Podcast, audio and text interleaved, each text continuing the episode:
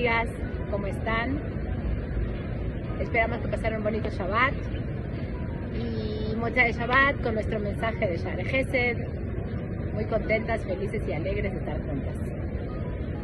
Hanerot Lalu Kodesh. Sabemos que cuando se trata de la Hanerot Hanukkah, tienen tanta kusha, tienen tanta potencia que son Kodesh Kodashim. El Midrash compara a nuestros hijos a las Nerot Hanukkah. Nuestros hijos son Kodesh Kodashim. Y a veces pensamos que como es mi hijo, es mi hija, tengo la, el, derecho de si estoy enojada, regañarle, si estoy de malas, eh, contestarle feo. Y tenemos que saber que estas son Nerot Kodesh. Son nuestras y a la vez no son nuestras. Tenemos una gran responsabilidad y una gran obligación con nuestros hijos.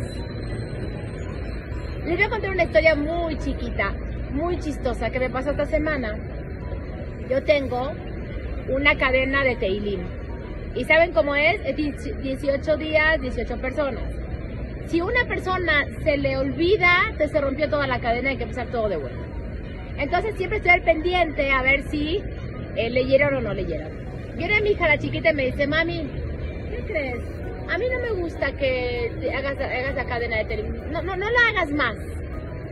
Le dije, ¿por qué te molesta que haga la cadena de Teilim? Entonces me dice, sí, porque cuando se rompe la cadena y no sea completa, tú te pones muy triste. Me puse a pensar y dije, oye, ¿qué tan triste me pongo? O sea, ¿qué vio la niña que no quiere que haga la cadena de Teilín? Porque me voy a poner, dice que me pongo a llorar, ¿qué vio? Que me ponga a patalear, a gritar. No sé, de uno, capaz de una cara de ay, qué cosa.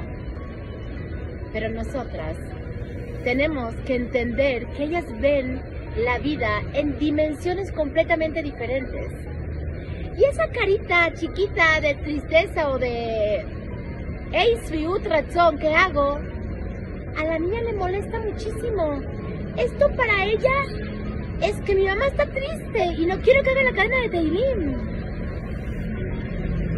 La redet le sof datam, redet le sof eh, hargashatam.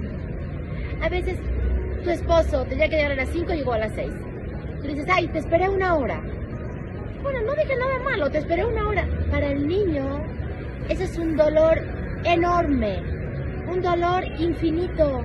Él siente que la mamá le faltó respeto al papá. Yo no dije nada, nada más le dije, tenemos que vivir y entender ellos qué están sintiendo a dimensión de niño, de adolescente, de hijo. Lalu kodesh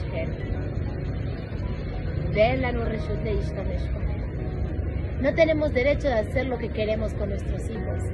Es un picadón, una responsabilidad que Hashem nos dio.